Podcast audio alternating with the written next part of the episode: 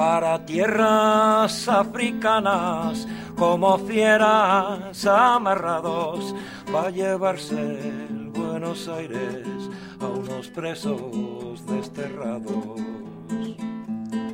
Se revuelve un preso joven cuando suben al navío, va gritando compañera y ella le dice amor mío.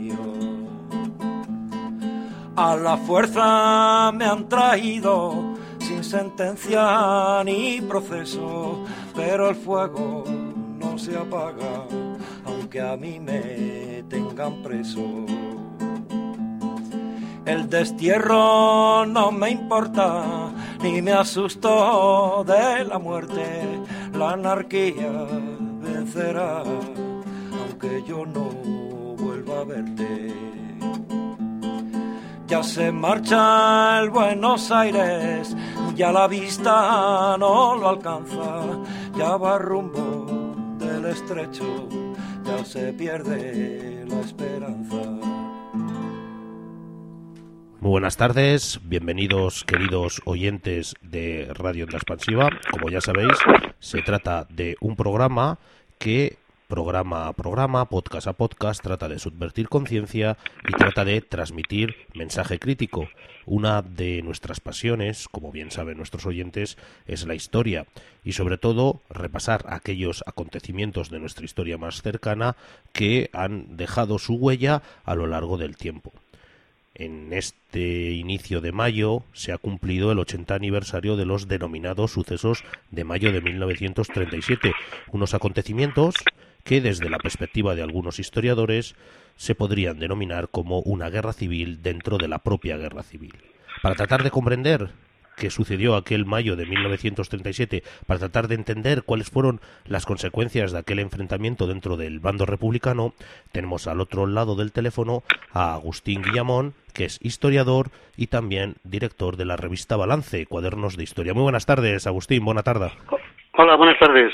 En primer lugar, quizás convendría clarificar un poco qué entendemos por sucesos de mayo de 1937. Bueno, los sucesos de mayo de 1937 en realidad son consecuencia de que la CNT en la revolución de julio del 36 no tomara el poder. Eh, el 19 y 20 de julio se produjo un choque contra el ejército protagonizado sobre todo por los comités de defensa de la CNT. Eh, quizá antes de todo sería eh, preciso explicar un poquito muy brevemente qué eran esos comités de defensa de la CNT. Eh, el 14 de abril del 31 se había proclamado la República. Solo 11 días después, el 25 de abril, en un pleno de locales y comarcales eh, celebrado en Madrid, la Confederación Nacional del Trabajo adoptó dos medidas organizativas que iban a tener un enorme éxito posterior, que eran la formación de sindicatos de barrio en las grandes ciudades, en Barcelona y Madrid, y la fundación de los comités de defensa. Los comités de defensa eran la organización armada clandestina de la CNT. No eran una organización de la FAI, era una organización mm, sindical de la propia CNT. En los, la CNT, además, en los años 20 y 30, eh, sobre todo en la ciudad de Barcelona, no era solo un sindicato entendido al modo clásico, como una organización que defiende los derechos laborales de sus afiliados, sino que formaba parte de una extensa red libertaria de solidaridad y acción que abarcaba todos los aspectos de la vida del trabajador, tanto los sociales como los culturales, familiares, lúdicos, políticos y sindicales, etc. Esa red estaba formada por el sindicato de barrio, los ateneos, las escuelas racionalistas, las cooperativas, el Comité de Defensa Económica, que se oponía a los desahucios, eh, los grupos de afinidad anarquista, los grupos de defensa, coordinados a nivel de barrio y luego de distrito y de ciudad. Constituyó en la práctica, una, en la práctica cotidiana una fuerte, solidaria y eficiente sociedad autónoma con valores alternativos a los capitalistas. Es, es sobre todo es, es, necesario subrayar que esos comités de defensa de la CNT, ese esa organización armada clandestina no eran un grupo militarista o un grupo terrorista al margen de esa extensa red libertaria. Eh, evidentemente, en una república que se acababa de proclamar en el 31 no reconocía ningún derecho. Entonces, los derechos básicos de manifestación, de asociación, de sindicación, etcétera, necesitaban ser defendidos por esos comités de defensa, que de forma natural se integraban en esa amplia red libertaria. Y, sin esa eh, extensa red libertaria es imposible entender las experiencias mm, radicales que se dieron durante la guerra civil en la que se negaba en su totalidad la forma de, vida impuesta por el capital. También existía una negación teórica y sobre todo práctica del Estado en la futura sociedad revolucionaria. Y todo esto era fruto de esos 70 años de pedagogía libertaria y de eh, creación de esa eh, red de solidaridad. Durante la guerra civil no se combatía por una ideología abstracta, eh, anarquismo contra marxismo, sino que se combatía en una experiencia colectiva práctica que transformaba la sociedad y la realidad. Los comités revolucionarios de barrio, porque esos comités de defensa a partir de julio del 36 tienen una doble transformación.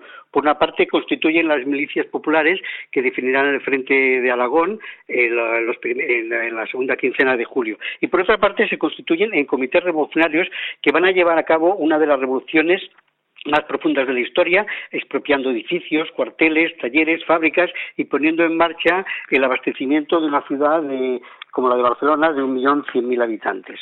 Es decir, que esos comités revolucionarios eran el movimiento social real que en su práctica cotidiana sustituía todas las funciones estatales y que con su mera existencia encarnaban la revolución social en curso.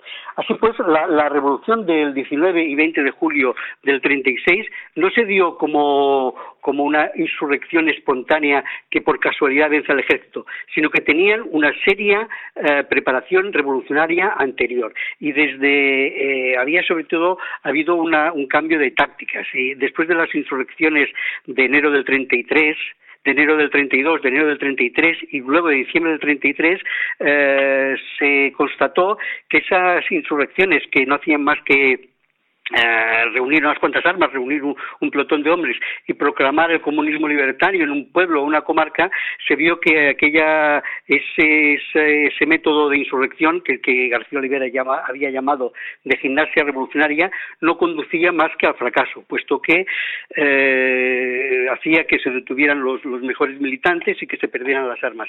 De forma que cuando en octubre del 34 existió la posibilidad de una alianza revolucionaria con la UGT, esta quedó reducida simplemente a Asturias porque fue imposible eh, para una CNT desarmada y con sus mejores hombres en la cárcel extenderla al resto del Estado. De forma que a partir de enero del 35 se dio un cambio de táctica y los comités de defensa se constituyeron como unos grupos de combate y de acción, como células de lo que sería el ejército revolucionario de la, de la CNT.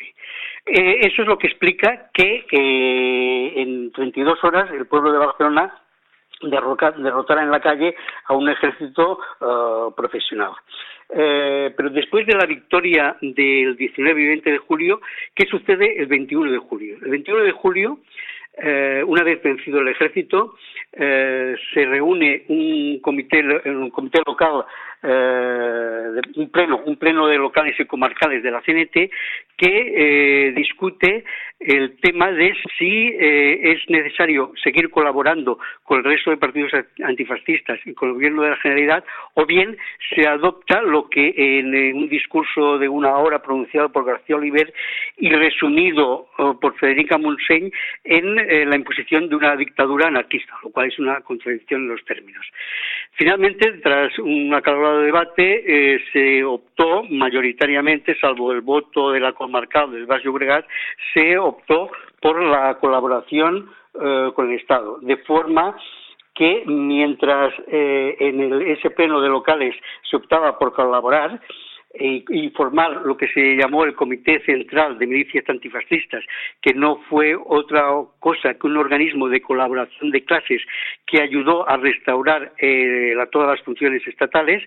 Mientras tanto, y de forma autónoma, independiente, en la calle se esos comités de defensa constituidos en comités de barrio eh, llevaban a cabo eh, una de las revoluciones más profundas de la historia y eh, eran capaces de gestionar no solo la, formación de milicias populares que se enfrentaban a Aragón con los fascistas, sino de llevar en Barcelona, llevar los, los abastos y gestionar las fábricas y toda la economía catalana. De forma que eh, empezamos a ver una primera divergencia. Mientras los comités superiores eh, optan por colaborar con el resto de partidos antifascistas, incluso partidos burgueses, con los estalinistas y con el gobierno de la Generalidad, en la calle no, los, esos comités revolucionarios de barrio no han renunciado a nada, sino que además mm, profundizan la, revolución.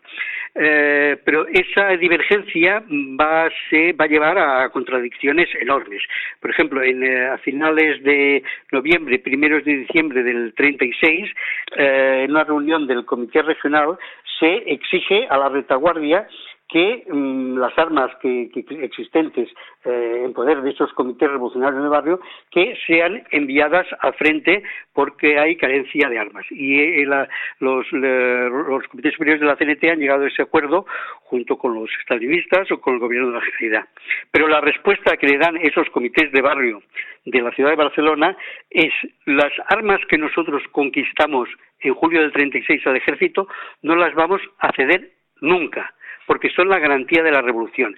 Si necesitáis armas, si necesitáis armas, mmm, a la Guardia Civil y a la Guardia de Asalto, que eh, en la insurrección del 19 y 20 de julio del 36 no solo no habían sido disueltas, sino que habían sido acuarteladas en las diferentes dependencias existentes en la ciudad de Barcelona y armados. O sea, eh, eh, los comités revolucionarios tenían claro que si alguien había de ceder las armas, no eran los barrios, sino que eran la Guardia de Asalto y la Guardia Civil que estaba acuartelado, acuartelada y que no había sido disuelta. Aquí se produce ya una eh, fuerte discrepancia con los comités superiores, ya que el comité regional llega a decir que esos comités de barrio que desobedecen las órdenes de, librar las, armas y llevarlas al frente eh, son sus peores enemigos, en palabras textuales del comité regional. La discrepancia ya es muy importante eh, la cuestión va avanzando y ese comité central de milicias que se había formado el 21 de julio eh, es disuelto el 1 de octubre, porque el 26 de septiembre ya se había formado un primer gobierno de la Generalidad con participación de eh, consellers, de ministros anarquistas. Eh, el gobierno de, Cataluña, el gobierno de la Generalitat de Cataluña. De forma que eh, en octubre, el, 26 de octubre, se producen dos decretos, la Generalitat mm, da dos decretos importantísimos. Uno es el decreto de colectivizaciones y control obrero, que había sido desarrollado por uh, Fábregas, que era un uh, economista y cenetista. Y por otra parte se produce el decreto de militarización. El decreto de militarización hacía que a partir del 1 de noviembre esas milicias voluntarias, ese ejército de, trabajadores revolucionarios que había partido para el frente y había constituido el frente de Aragón, eh, dejaba de ser un ejército de voluntarios y pasaba a ser eh, simplemente eh, cuerpos de un ejército burgués que y pasaba a estar regido nada más y nada menos que por el Código de Militar Monárquico. Ante, ante esta deriva de contrarrevolucionaria, del proceso revolucionario iniciado el, 19 de julio, el 3 eh, de noviembre mm, se produjo por radio un discurso de Durruti en el eh, que Durruti dijo, entre otras muchísimas cosas, discurso que aparecería censurado en la prensa, que aparecería eh, censurado en Solidaridad Obrera, con lo cual simplemente a través de diferentes fragmentos podemos más o menos reconstruirlo con, cierta fidelidad. En ese discurso, mmm, Durruti decía que estaba harto de recibir cartas de sus milicianos eh, en las que les decían que en la correspondencia mantenida con la familia le decían que, que, por favor que les facilitaran un vaso de leche más para su hijo o un pedazo más de pan porque en la retaguardia los familiares de los milicianos estaban pasando hambre. Eh, decía que eso era inconcebible y del mismo modo era inconcebible que la retaguardia, que la Generalidad, eh, pidiera a, los, a, los a los milicianos de frente les pidiera disciplina. Eh, decía que en todo caso la disciplina era necesaria imponerla en la retaguardia y que eh, esos consejeros, esos girifaltes de los comités superiores de la Generalitat y de los diferentes grupos políticos sí que necesitaban de disciplina y que en todo caso la columna era necesario que la columna Durruti bajara a Barcelona para imponer esa disciplina. Eh, el, discurso de Ruti fue muy duro, fue muy comentado. Tuvo una respuesta inmediata, ya que en la noche del 5 de noviembre hubo una reunión del Consejo de la Generalidad en la ampliada a los líderes de los diferentes partidos eh, y organizaciones antifascistas, Marianet por la CNT, Andim por el PUM, Comorera por el SUD, y en esa reunión eh, se decidió que no era posible tolerar a incontrolados. En ningún momento se llegó a citar a Durruti, pero todo el mundo eh, sabía que se estaba hablando de Durruti. Que era inconcebible eh, tolerar a incontrolados que se oponían a que los decretos de la Generalidad pudieran aplicarse en la, en la realidad, de forma que dejaran de ser eh, papel mojado y todos se conjuraron para que a partir de entonces eh, los decretos de la Generalidad no solo no fueran criticados en la prensa, sino que fueran apoyados por los distintos partidos y organizaciones antifascistas. Esa reunión fue el 5 de noviembre. No por casualidad, 15 eh, días, unos 15 días después, el 19 de noviembre, una bala perdida perdida, o no perdida, eh, pues encontró el cuerpo de Durruti y este falleció al día siguiente.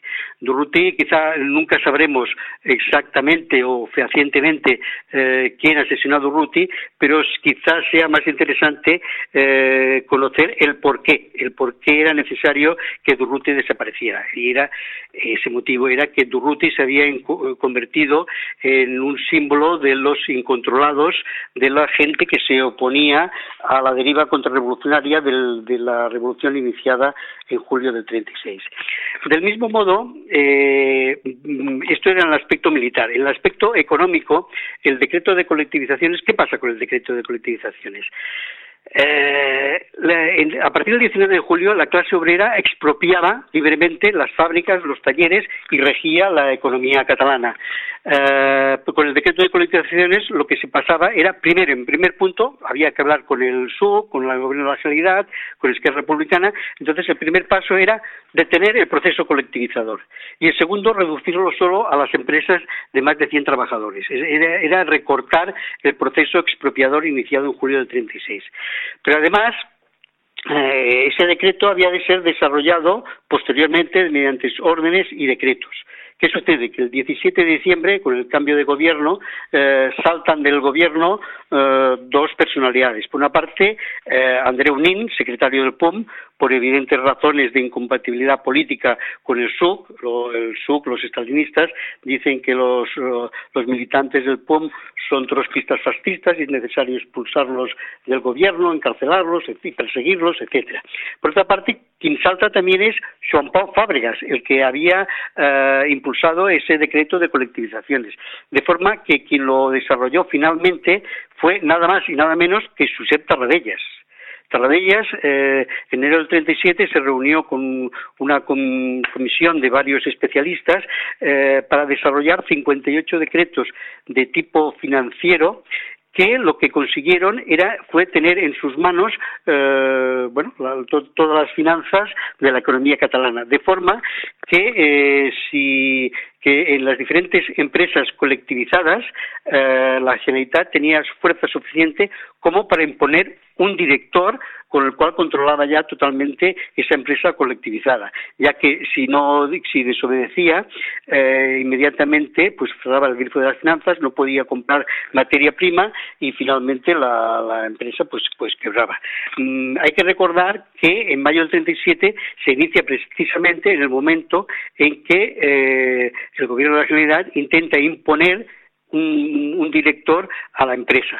eh, eh, es consecuencia de esa lucha que existe en la primavera del 37 en la ciudad de Barcelona, en los trabajadores revolucionarios, en las que se hacen asambleas, muchas veces rodeadas por la, y amenazadas por la policía, en la que se discute si es necesaria la socialización o la colectivización. Hay un momento en el que eh, los trabajadores industriales de Barcelona luchan contra la colectivización porque la colectivización supone el control de las empresas, el control financiero de las empresas por parte del gobierno de la sanidad y luchan por la socialización, que es entendida como mm, la, la, socialización de todo un ramo industrial por el sindicato y su control por el propio sindicato, por ejemplo, el sindicato de la madera, desde la corta de los árboles la confección del mueble, su venta, su exposición eh, para la venta, etcétera, y controlando todo el proceso productivo por parte del sindicato.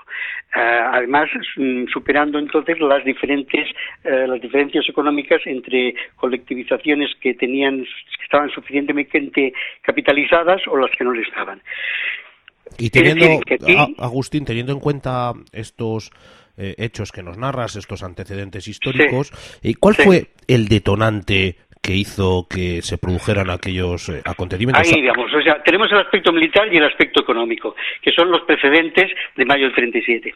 ¿Qué sucede? El 4, la Generalidad cada vez va tomando más poder. Esos decretos que eran papel mojado cada vez tienen más fuerza. Entonces, el 4 de marzo decide eh, dar un decreto, eh, eh, bueno, son varios decretos que por una parte disuelve las llamadas patrullas de control. Las patrullas de control eran una especie de policía revolucionaria del Comité Central de Milicias que había continuado después de su disolución, en la que la CNT tenía el 50% de milicianos y el otro 50% se repartía entre el SUC, Esquerra Republicana, POM, etcétera.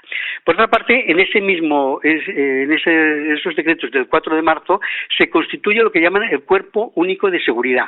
Cuerpo Único de Seguridad que está formado por la Guardia de Asalto y por la Guardia Civil unificados. esa, esa Guardia de Asalto y esa Guardia Civil que hemos visto que había provocado fricciones entre los comités superiores y los comités revolucionarios de barrio porque estaban la retaguardia armados.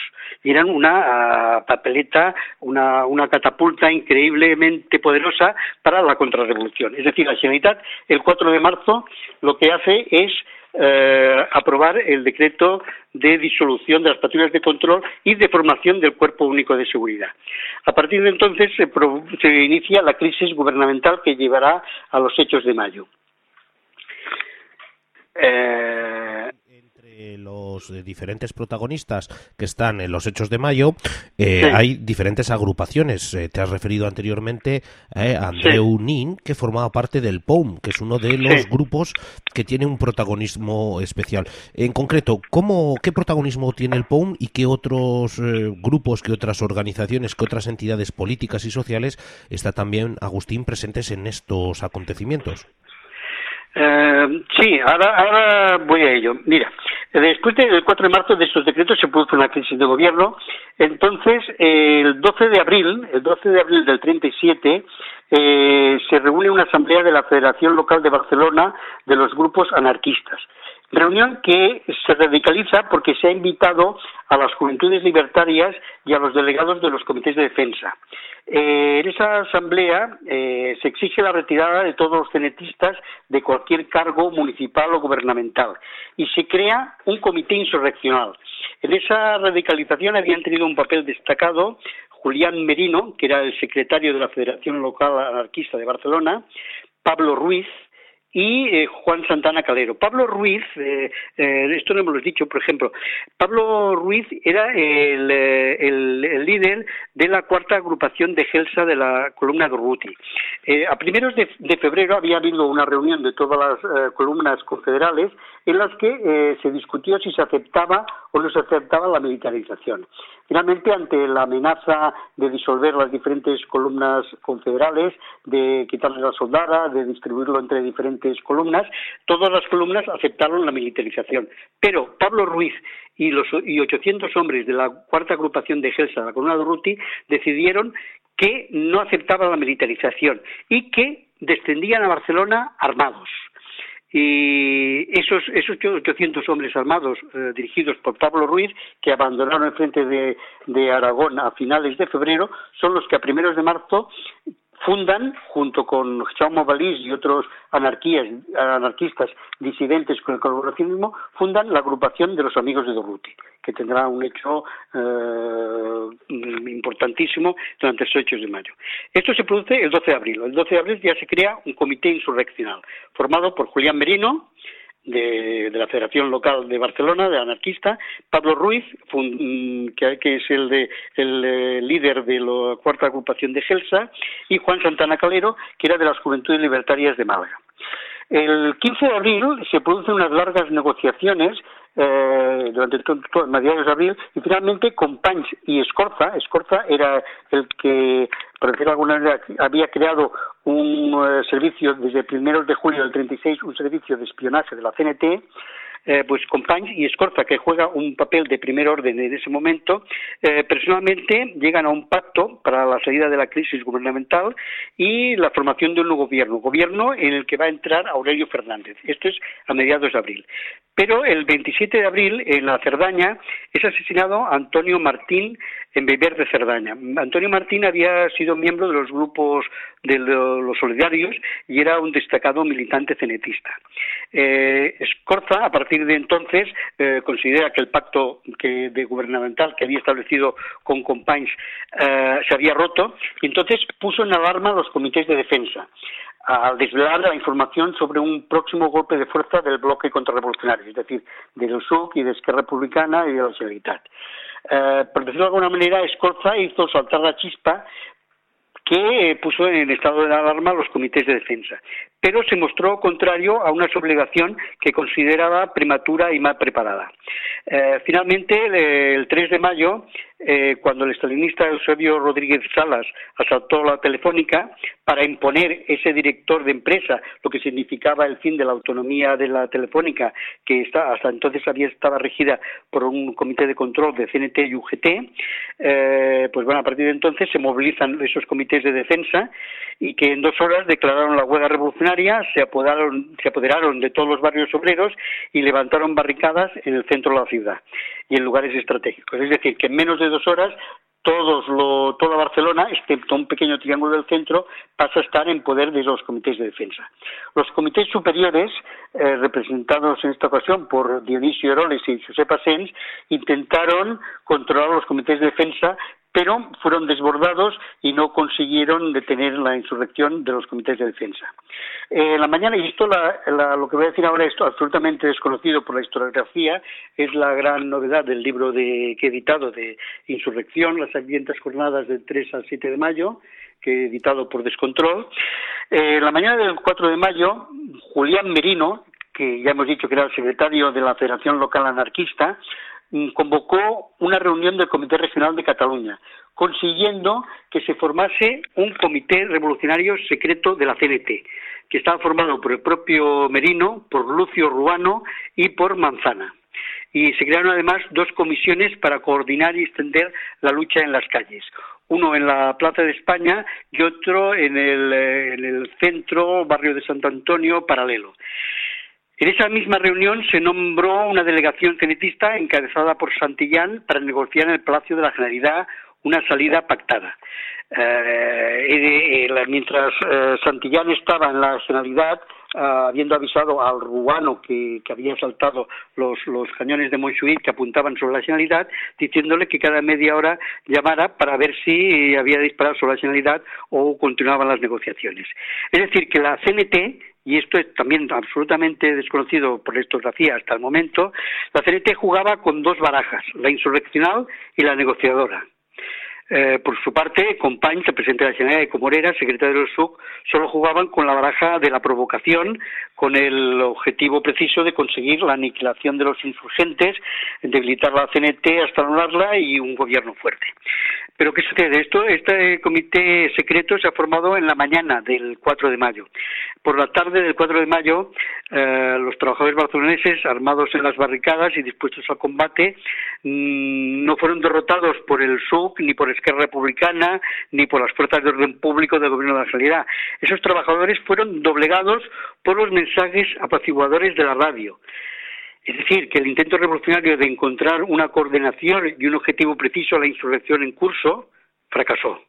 Fracasó porque los obreros en armas fueron vencidos por las peroratas radiofónicas de los comités superiores fenetistas y muy especialmente por los discursos de Federica Montseny y de García Oliver, especialmente el discurso del beso de García Oliver, que por la radio iba diciendo que el guardia civil que había caído muerto, el eh, compañero fenetista que había caído muerto, tanto uno como otro eran compañeros antifascistas a los que él besaba y que sentía tanto la muerte de uno y otro, el famoso discurso del beso de García Oliver. Eh, finalmente, el 5 de mayo al mediodía eh, se había formado un gobierno de concentración, un gobierno de urgencia, el que había, se había nombrado a Sese, secretario de la UGT. Y cuando éste iba a tomar posesión de su cargo de consejero, fue tiroteado desde el sindicato del espectáculo de la CNT, cuando el auto en que viajaba no atendió el auto del control de una barricada. Companys, al conocer la muerte de Sese, eh, ordenó entonces repetidamente a la aviación que bombardease los cuarteles y edificios del poder de la CNT. Incluso se conserva un plan de José del Barrio, también uh, ujetista, en el que se detallaba cómo y qué edificios y cuarteles de la CNT eh, había que bombardear en ese momento. Eh, ese mismo día, 5 de mayo, los amigos de Urruti lanzaron una actavilla que intentaba dar unos objetivos concretos al levantamiento eh, en, curso, que eran la sustitución de la General por una junta revolucionaria, el fusilamiento de los culpables de la provocación, es decir, de Rodríguez Chalas y de Artemio Guedé, la socialización de la economía, en la octavilla están las palabras estas, socialización de la economía, que es lo que, hemos, que he intentado explicar al principio, de que existía una lucha de los trabajadores revolucionarios industriales en favor de la socialización, es decir, del control de la economía por los sindicatos y en contra de la colectivización que suponía el control económico por parte de la Generalidad. En la octavilla de los amigos de Ruti consta precisamente esas palabras, socialización de la economía. Además, también pedían la confraternización con los militantes del POM, con los cuales eh, estaban combatiendo las barricadas, y evidentemente los comités superiores se autorizaron inmediatamente esa octavilla que por su parte tuvo la virtud de revivar la lucha en las barricadas. Esa, esa octavilla iba a ser reproducida el día 6 de mayo por, eh, por la batalla, el órgano del PUM. Los días 5 y 6 de mayo fueron los de mayor auge de la lucha callejera. Eh, los conatos cenetistas de tregua o abandono de las barricadas, eh, siguiendo las consignas radiofónicas y de la prensa, fueron aprovechadas normalmente por los estalinistas para consolidar sus posiciones, hecho que a su vez provocaba que los revolucionarios reanudaran los combates y ingresaran a las barricadas. Finalmente, el 7 de mayo era evidente que la sublevación había fracasado y los trabajadores empezaron a deshacer las barricadas. Las tropas enviadas desde Valencia desfilaron por la diagonal y fueron ocupando toda, toda la ciudad. Eh, en los días siguientes los comités superiores intentaron ocultar todo lo sucedido, arreglar las actas en proceso de redacción, eh, en las cuales se ocultaba eh, la existencia de ese comité revolucionario de la CNT, y en definitiva evitar en lo posible la previsible represión estadounidense y gubernamental, decidiendo que, el PUM debía ser el necesario chivo expiatorio que debía cargar con todas las responsabilidades. Si hubiese que resumir mayo del 37 en una frase, esta debería explicar que los trabajadores armados en las barricadas y decididos a todo fueron abatidos por los llamamientos al alto fuego emitidos por la radio. La insurrección de Barcelona fue una revuelta derrotada por la radio. Y bien, como conclusión, podemos decir que por primera vez en la historia se dio el caso de una insurrección iniciada y sostenida contra la voluntad de los líderes a que perteneció la inmensa mayoría de los insurrectos. Pero, aunque un motín puede improvisarse, una victoria no, tal y como eh, explicaba eh, Escorza. Yo menos cuando todas las organizaciones obreras antifascistas se mostraron hostiles al proletariado revolucionario, desde la UGT hasta los comités superiores de la CNT. Los comités superiores llegaron a jugar con dos barajas, ya lo hemos dicho. Por una parte, la del Comité Revolucionario Secreto y por otra parte, la negociación en el Palacio de la Generalidad. Por otra parte, los, trabajadores revolucionarios mm, fueron capaces en, julio de vencer al ejército, pero en mayo eh, tuvieron que luchar no solo contra sus líderes, los mismos líderes del 19 de julio, sino que también contra sus propias organizaciones, lo cual eh, les fue imposible llevar la, insurrección a una victoria. Por otra parte, eh, tanto anarcosindicalistas, los comités superiores como el POM, eh, sufrieron la ambigüedad del quiero y no puedo, del soy pero dejo de ser. los primeros, los, los, comités superiores, recomendando el cese de la lucha y el abandono de las barricadas, y los del POM, mediante una política que no puede calificarse sino de seguidista respecto a la dirección cenetista. Solo, solo, solo, solo, solo dos pequeñas organizaciones, los amigos de Durruti, que contaban con unos, eh, que habían emitido a primeros de mayo unos 5.000 carnets, y la sección bolchevique-lenista de España, es decir, una organización trotskista que contaba apenas con unos 30 militantes, Solo esas dos pequeñas organizaciones intentaron evitar la derrota y dar al lanzamiento unos objetivos claros. Tanto unos como otros lanzaron una actavilla. Eh, insistimos en que el proletariado revolucionario barcelonés, esencialmente anarquista, luchó por la revolución, incluso contra sus organizaciones y contra sus líderes, en un combate que ya había perdido en julio de 1936, el mismo momento en que dejó en pie el aparato estatal y trocó la lucha de clases por el colaboracionismo y la unidad antifascistas. De todas formas, hemos de entender que hay batallas perdidas que han de librarse en beneficio de las generaciones futuras. Es más objetivo que el dejar constancia de quién es quién, advertir el lado de la barricada en que se encuentra cada uno, señalar dónde están las fronteras de clase y cuál es el camino a seguir y los horrores a evitar. De ahí la necesidad de entender la existencia y los objetivos tanto de los amigos de Urruti como de la sección bolchevique-leninista. Para terminar, si te parece, em, insistiré en el concepto teórico fundamental de los amigos de Ruti, que era el de la Junta Revolucionaria. Eh, los amigos de Ruti entendían que la Junta Revolucionaria era la organización de los trabajadores revolucionarios sin partidos burgueses ni estalinistas y al margen de las estructuras estatales, que sustituía al gobierno de la Generalidad para impulsar la revolución, la socialización de la economía, eh, y el control proletario del orden público y de la guerra. Mm, las consignas que lanzaban era todo el poder a los sindicatos y a la clase trabajadora.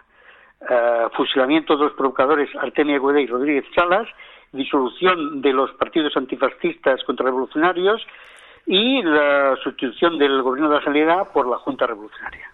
Después de esta explicación sintética que recoge cómo se larvaron estos eh, sucesos de mayo del 37, cómo se desarrollaron y qué fuerzas estuvieron enfrentadas.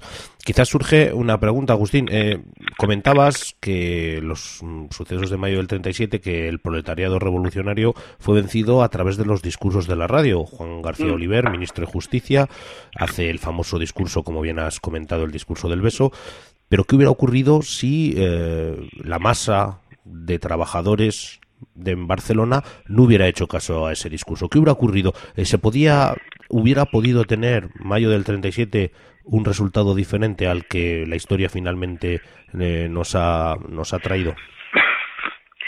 Claro, lo de ciencia ficción, eh, las hipótesis estas son ¿cómo, cómo decirlo? No, no, no entran, digamos, dentro del campo de la historia pero lo que sí que es evidente es que eh, el, 6 de mayo, el 6 de mayo, cuando hay noticia de que vienen eh, las tropas de Valencia, las tropas que vienen a reprimir la insurrección en curso, eh, Jaime Balius, eh, en una escena de tipo Revolución Francesa, eh, que sabes que iba, que era medio inválido, con, sus muletas subió a una barricada en las Ramblas, la que había delante de la sede de los amigos de Ruti, y lanzó un discurso de solidaridad revolucionaria en la que pedía eh, y pedía, exigía la solidaridad del resto de los trabajadores de Europa y sobre todo de la de los trabajadores franceses. Eh, los amigos de Ruti eran muy conscientes de que una revolución o es internacional o se extiende internacionalmente o realmente fracasará. ¿no? Eh, también se propuso la formación de, de, una especie de columna de anarquistas que fuera a enfrentarse a esas tropas de Valencia que venían por tierra pero ya el clima, el clima que, que se respiraba entre los trabajadores de las barricadas ya era de absoluta derrota. La, ten en cuenta que quien está hablando por la radio es García Oliver eh, y Federica Monsens, pero sobre todo García Oliver, el, el líder, el líder revolucionario del 19 de julio. Eh, solo diez meses después, el que había sido eh, uno de los eh, protagonistas de la victoria sobre el ejército está del otro lado de la barricada. Claro, eso es muy difícil de entender y de, y de explicar, ¿no? evidentemente se debe a que García Oliver, como tantos otros anarquistas, han adoptado el programa de la unidad antifascista. es necesaria la unidad antifascista para obtener la victoria de la guerra. Pero claro, el programa de la unidad antifascista supone renunciar a los propios principios anarquistas, supone mm, renunciar a los principios de la revolución. Eh, por eso las grandes contradicciones que vivieron muchos líderes y muchos eh, militantes anarquistas en la época. Eh, lo principal, lo principal en, en una insurrección, en una revolución, evidentemente son las armas, pero en julio se estaba desarmados, pero se estaba armado políticamente y por eso se obtuvo la victoria. En cambio, en mayo quizá el armamento era superior, se disponía de más armas, pero no habían unos objetivos claros y precisos. Eh, precisamente, si Escorza, eh, Escorza no se opuso tanto a la insurrección como dijo que estaba más preparada y carecía de objetivos claros. Ese fue la, la, la, la razón de que la insurrección de mayo fracasara. Eh, las organizaciones, por de alguna manera, las grandes organizaciones de masas, unas detrás de otra, eh, tanto la UGT como el SUC, Esquerra Republicana, el POM, la CNT, todas, una detrás de otras, van claudicando, van claudicando ante esa ideología de unidad antifascista. Mm, solo dos pequeñas organizaciones finalmente son capaces de mm, intentar dar unos objetivos revolucionarios, pero son dos pequeñas organizaciones que fracasaron en su intento.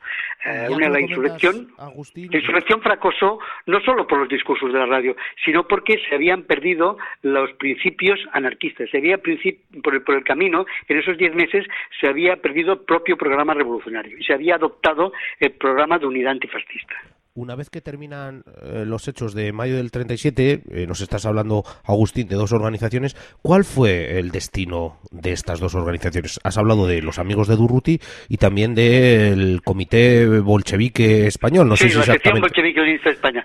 Bueno, mm, eh, los amigos de Durruti, a partir del 28 de mayo, apareció inmediatamente la CNT desautorizó a los amigos de Durruti, desautorizó la octavía de los amigos de Durruti y intentó expulsar a los amigos de Urruti de la CNT, porque un requisito para pertenecer a los amigos de Urruti era el de ser cenetista, era el de ser militante de la CNT.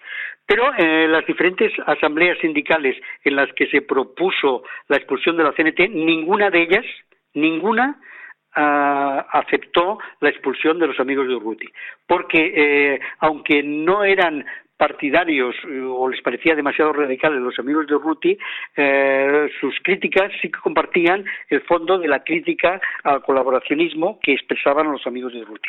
Por su parte, la sección bolchevique que era, era una organización sin apenas influencia porque eran muy escasos militantes, finalmente en febrero del 38 fueron todos ellos detenidos, eh, y una operación llevada a cabo por, es muy curioso, por Julián Grimao, que en el año 62-63 fue un mártir antifranquista, eh, pero eh, Julián Grimao era un torturador estalinista que los capturó a, a 12 militantes, prácticamente deshizo la organización, los sometió a torturas y finalmente fueron sometidos a juicio, un juicio posterior al del POM y evidentemente a partir de febrero del 38 desaparecieron prácticamente como tal organización. Para aquellos eh, oyentes que quieran seguir profundizando en un tema que, como bien has comentado, está todavía 80 años después dando nuevos datos o aportando nuevas perspectivas eh, historiográficas, a mí me gustaría, Agustín, que nos recomendaras eh, alguna bibliografía, aparte de los libros que recientemente has escrito, que sería interesante que nos comentases, ¿qué otra forma tendrían nuestros oyentes de conocer eh, en profundidad aquellos sucesos de mayo del 37? Bueno, realmente, claro, el, tema de mayo del 37, la historiografía de mayo del 37, a partir de ahora es imposible que ignore, como, como ha hecho hasta ahora, el papel eh, fundamental jugado por, por eh, Julián Merino, que era absolutamente desconocido hasta el momento, o bien por Pablo Ruiz y, su proceso de, liderazgo de esa deserción revolucionaria del Frente de Aragón para, llegar a Barcelona y crear la Fundación de los Amigos de Urruti, o del mismo Jaime Breus, que quizás es más conocido. Pero también es necesario, por ejemplo, el conocimiento de Josep Rebuy. Josep Rebuy era un militante revolucionario del, del POM, eh, que durante el periodo precongresual, o sea, el PUN tenía que hacer un congreso en mayo del 37, que finalmente se, se aplazó a, a julio del, a junio del, del 37 y finalmente no se celebró porque hubo la, la, represión y la, prácticamente la disolución del partido. Eh, en el periodo congresual él planteó unas críticas, unas tesis y unas críticas eh, contra el comité ejecutivo del PUM y contra el propio NIM, críticas que inmediatamente ante la desaparición y el asesinato de Nin por los estalinistas desaparecieron porque era necesario cerrar filas. Pero aún hoy es necesario eh, sería muy necesario y muy útil entender que dentro del PUM habían críticas revolucionarias a esa política de colaboración. Eh, yo he editado un libro que se titula precisamente Josep Rebull, la vía revolucionaria, que está editado también por Descontrol.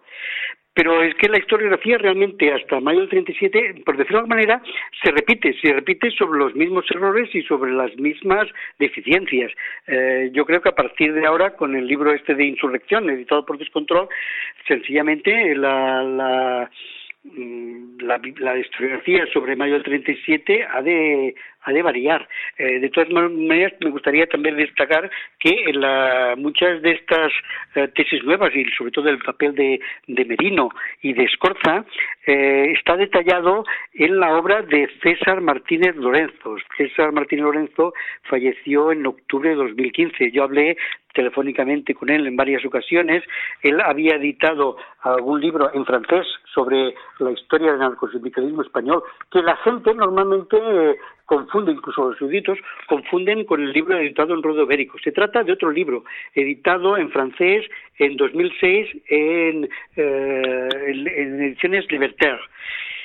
Y en ese libro él ya hablaba de, del tema este, del de, de, Julián Merino y de la formación de un comité secreto revolucionario, que junto con otros documentos, como, como un artículo de Severino Campos y una acta de la reunión del 3 de mayo, los tres documentos conjuntos son los que permiten eh, asegurar y certificar la existencia de ese comité secreto revolucionario de la CNT, que realmente, eh, desde un punto de vista historiográfico, es una novedad muy importante que modifica toda la percepción que se tenía sobre mayo del 37. O sea, mayo del 37 la CNT no solo intentó negociar, sino que también intentó formar un comité revolucionario para extender las luchas con luchas que, que, realmente fueron ah, paradas, detenidas y, ah, coaccionadas por esos discursos radiofónicos. Pues Entonces, mi biografía, pues yo te dispondría precisamente la de César Martínez Lorenzo. Si me dejas un momentito, busco en la bibliografía y te digo los libros que son. Mira, de César Martínez Lorenzo eh, están Los anarquistas españoles y el poder, que es de Ruedo Ibérico. Ese es el libro más conocido, pero fue muy temprano y, y maduro. El, importante es el que se titula Le Mouvement Anarchiste en España Pouvoir y Revolución Social, editado por Edición Libertaire en 2006. Eh, y otro, otro que tiene inédito, que esperemos que se, se publique, es La Relación Español de Socialismo y Libertad, en el que él daba la, la, biografía de diversos hombres de acción, entre ellas la de Matías Suñer Vidal, que aporta su testimonio sobre la existencia de ese comité revolucionario secreto de la CNT. Otro libro muy interesante es el de las memorias de Ramón Liarte, que se titula Entre la Revolución y la Guerra. Efectivamente. Pues eh, no solamente me queda decir eh, Agustín, que muchas gracias por habernos dedicado este tiempo eh, para nuestra radio. Ha sido un placer conversar contigo. Eres, eh, como siempre y en otras ocasiones te he comentado, pues una auténtica máquina de generar pasión acerca del conocimiento histórico. Y eso es importante porque tan malo es eh, olvidar la historia como ignorarla por no conocer dónde poder investigarla. Muchas gracias, Agustín. Gracias a ti. Cazadores de ciudad, que nunca os veis satisfechos, no me matéis en la jaula profunda donde estoy preso.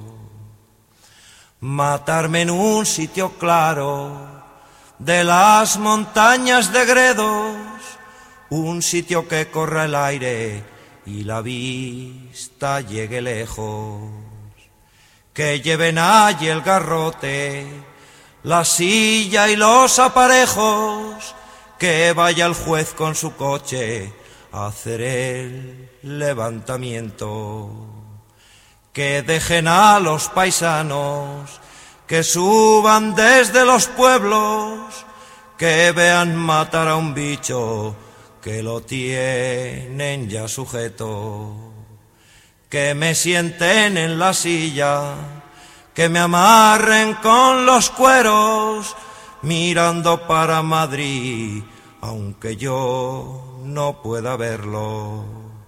Maldito seas Madrid, tu corte y tu parlamento, malditas sean tus leyes y los que las hayan hecho Cazadores de ciudad.